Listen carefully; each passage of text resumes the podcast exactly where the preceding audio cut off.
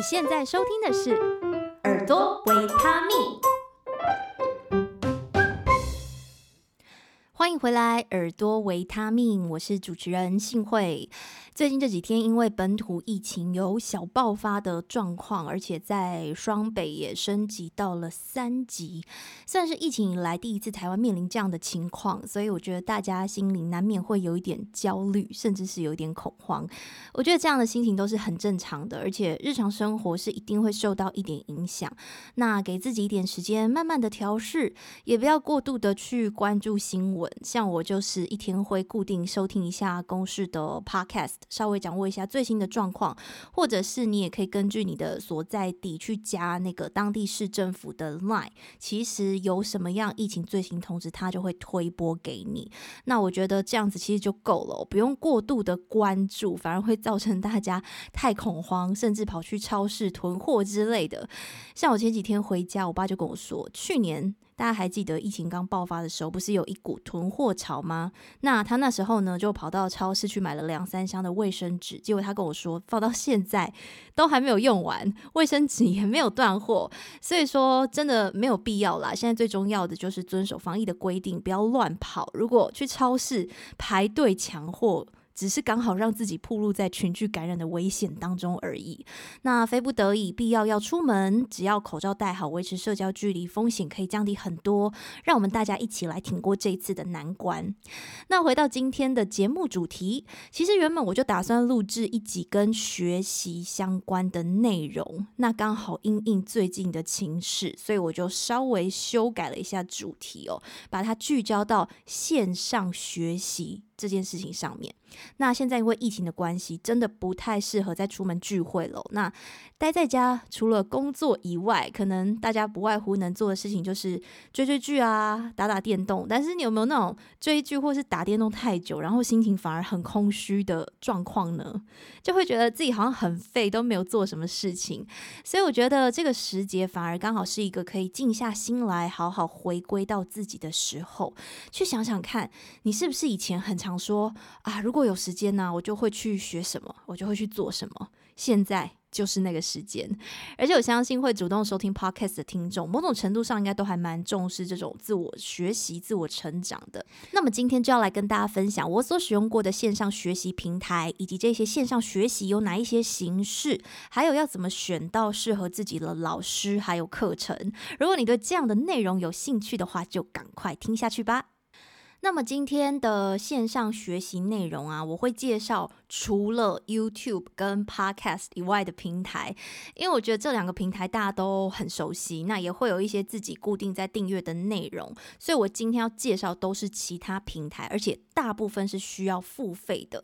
那关于付费跟免费这些内容到底要怎么选择？其实我觉得就是看你要花时间还是花钱。当然，免费的学习内容也有很多，甚至有制作的。还不错，蛮精美的。可是因为呢，资讯量很庞大，而且有时候好坏是参差不齐，所以你往往要花大量的时间去摸索，去找到适合自己现阶段、现在这个状况的一些内容。那么花钱的话，你就是能够确定这个课程的内容它到底会讲什么，那也会有一定的脉络，因为有老师会替你整理好，就能节省下自己摸索的时间，更快找到自己真正需要的知识。好，那么线上学习主要可以分成两种媒介，第一种是影片，那第二个就是音档，就是类似像 Podcast 这样的感觉，所以我们会从影片来开始介绍，那影片又分为预录好的线上影片，还有直播课。那么预录好的线上影片这种形式，大家应该不太陌生，而且现在有越来越多的平台了。那第一个要推荐的就叫做浩浩好学校，这有点像是一个集结了各类职人的平台，而且它开课的范围，我觉得是最广的，就是从音乐啊、语言、摄影。艺术一直到行销、城市设计、职场技能，甚至是投资理财等等各式各样的课程，从比较软性的啊，是你自己的兴趣，或是到工作职场需要的一些实力方面，上面几乎都有。那价格方面，从千元左右到两三千都有。那因为他们的课程都是先进行募资。假设呢，我是一个老师，想要开课的话，我必须先把课程的大纲写好，甚至是试拍一两集放上去，确定够多的人有兴趣。其实他会进行一个类似预购的动作，就是有够多的人来买这个课，达到这个募资的标准，那这个课才会开成。那么在募资期间的课程费用也会有一些折扣。所有的教学影片都是无法下载的，只能线上观看。可是呢，没有观看的期限，所以你可以找自己有时间的时段慢慢。慢看。那在开课之后，有一些课程老师会有指定的作业，你可以在资料区去上传，老师也会看到，他会帮你批改啊，甚至是给你一些建议。那我有参加过课程，老师是会另外成立 FB 社团，你可以加入。那在这个课程结束之后，你还是可以接收到一些相关的讯息。这个平台的优点就是界面操作起来，我觉得还蛮清楚、蛮方便的。那课程内容也很丰富有趣，而且有时候可以用那种超值的价格买到大师级老师的课。就像我最近在上那个声音专家周振宇老师的口语逻辑优化课。其实这个老师他在台北有自己的教室，也有开很多那种线下实体的声音课程。可是呢，因为实体课的价格可能真的不是太便宜，而且像我如果不住在台北，我就很难去参加那种带状课，就是每周都要上课那一种。所以这种线上课就会很符合我的需求，而且内容都是老师整理过的，也可以上传作业啊、录音给老师听。那有讲义可以下载。不过这样的平台也是有一点点缺点，因为预录好的线上课程，它要面对的就是一般会对这个议题有兴趣的大众，所以我觉得在内容上，它可能真的无法做到太过深入。像我之前也曾经买过一个讲经营 IG 的课程，好，就 不要说是谁开的好了，但是我就觉得那个内容有一点点太浅了，很多都是已经知道的东西，那很多我更想要深入去了解的细节，其实都没有谈到，所以我觉得这也算是这种线上平台的缺点之一。好，那么除了浩浩之外哦，另外这个呢是以杂志起家的 Cheers 这本杂志本来就是在讲一些工作职场方面内容的刊物嘛。那他们最近有一个线上课程网站，就叫做 Cheers Master Class。我必须说，我还没有真的付费上过这个网站的课程。不过他们的主题很明确，就是聚焦在职场上需要的能力，比如说管理能力啊、品牌营运啊、数位行销，那到个人成长的面向，像是如何面对压力、优化沟通等等，都有相关的主题。那既然他们是自称自己是大师级的课程，所以找来的讲师也真的都蛮厉害、蛮有名的。像是非常知名的舞台剧演员郎祖筠老师也在上面开了沟通的课程，还有更多业界有名的顾问公司啦，或是知名大企业经理级以上的人物，也都有在这里开设相关的课程。那在费用方面也算是还蛮亲民的，大概都落在一两千元之间。所以虽然我还没有亲自上过，可是一直有在观望。如果你本身是很喜欢这一种职场相关进修的话，我可以参考这个平台，叫做 Cheers Master。Tier Class。接下来第三个要介绍的是一个叫做大大的平台，大就是大小的大。那这个平台本身也是主打职场人一站式终身学习，线上课程也都是跟职场相关的主题。那我观察下来，有比较多是财务投资相关的课程，费用也是落在一两千元不等。那另外还有一个比较特别的是，他们有订阅付费式的读书机制，就是说你每个月付一笔钱嘛，那你就可以到这个网站去选你有兴趣的书，他们就预录好了专人的导读介绍影片可以观看。所以说，如果你对这种投资啊，或是有人帮你导读有兴趣的话，就可以参考这个平台，叫做大大。最后一个我要介绍的是各个大学的。开放式学程，这也是今天的介绍当中唯一免费的课程。那什么是开放式学程呢？其实现在有越来越多的学校，像是台大、清大，他们都直接在网站上有开放式的学程，可以线上观看这些老师上课的实况。不过呢，这些课程有一些它都是直接录下上课的状况，所以说课程时间会比较冗长一点，可能一堂就真的是一两个小时。那它不是专为线上课程设计的，可是它同时也会更深入跟更专业，因为是真的大学教授来讲课。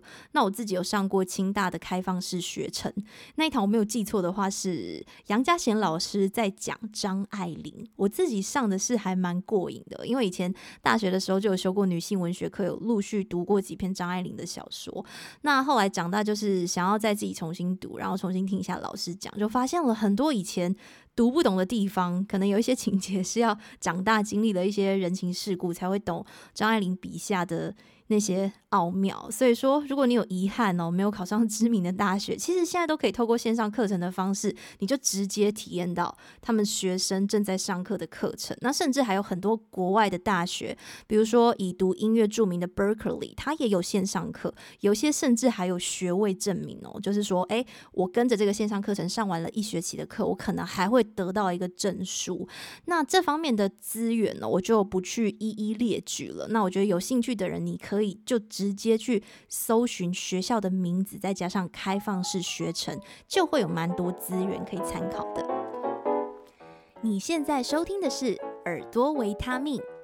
如果你喜欢这样的节目内容，欢迎你在资讯栏找到小额赞助的连结，给予实质的支持，提供节目制作最大的动力。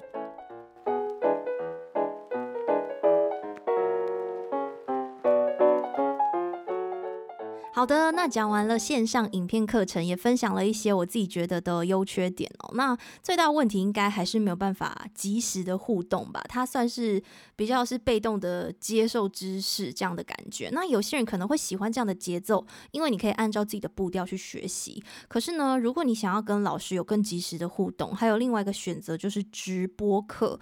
那这样的形式比较多是以个人的方式在操作。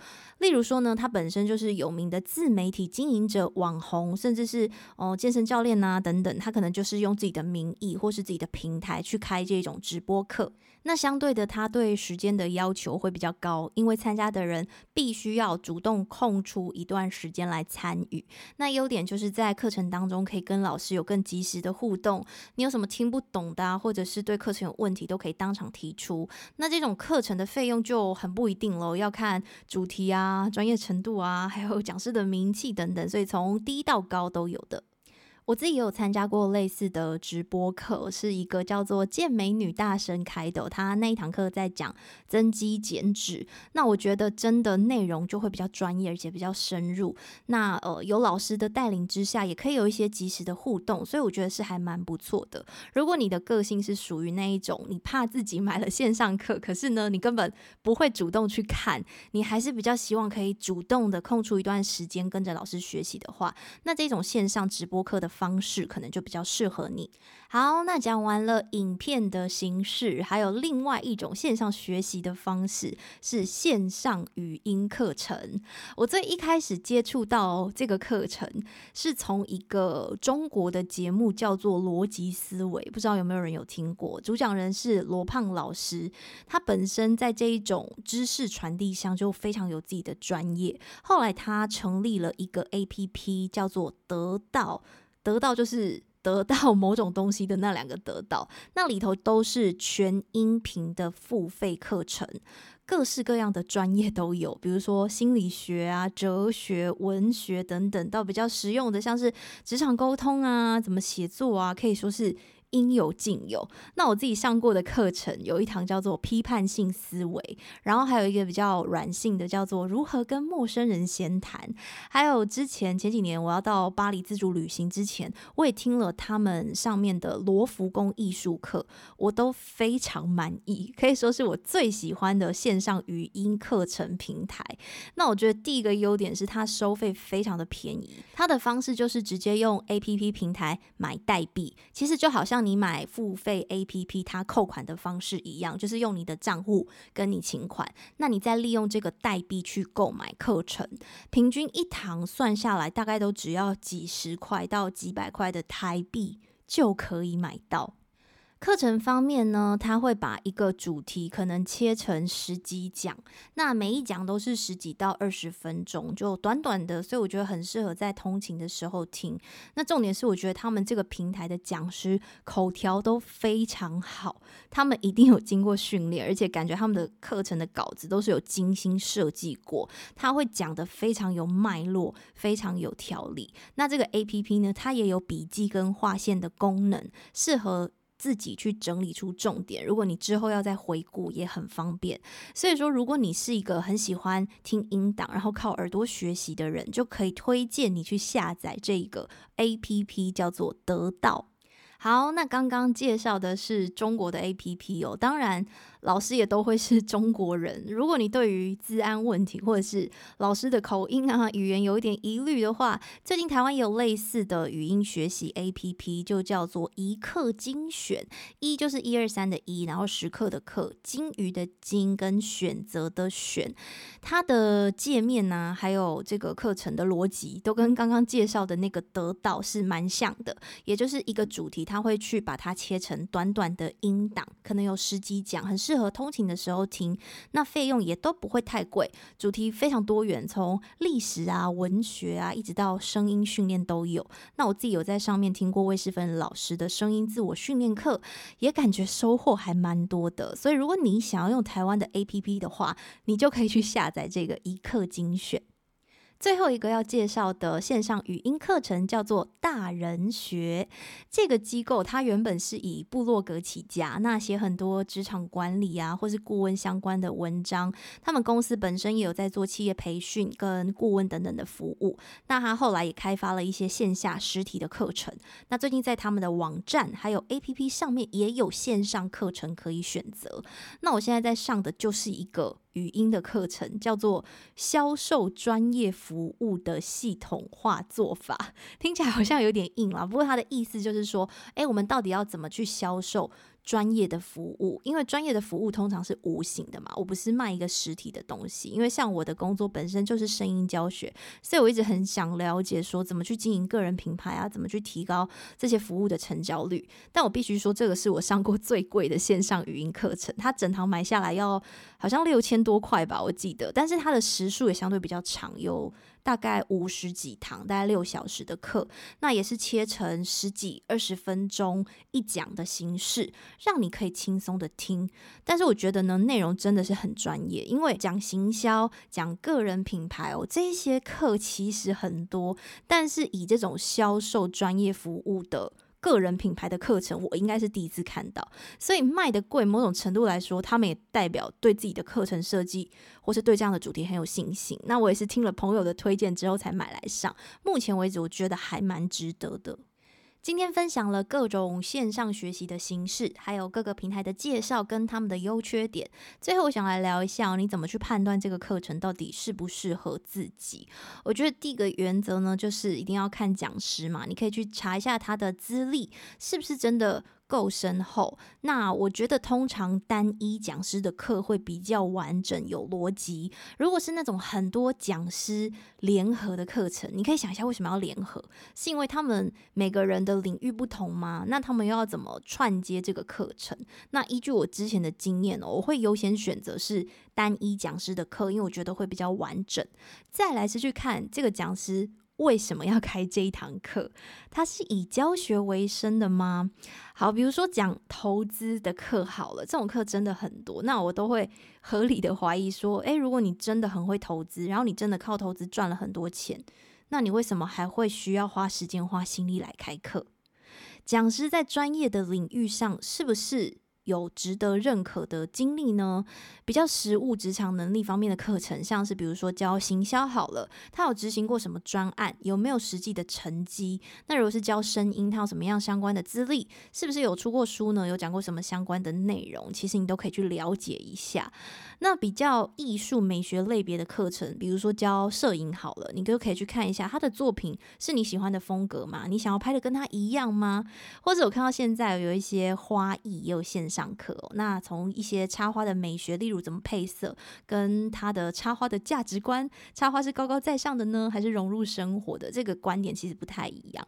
那选择跟你越接近，你自己喜欢想要的，也会让你学习起来更有动力。那么，如果讲师在专业上有一定的成绩，最好呢还有学员的反馈，因为有些人是自己的专业很厉害，没有错。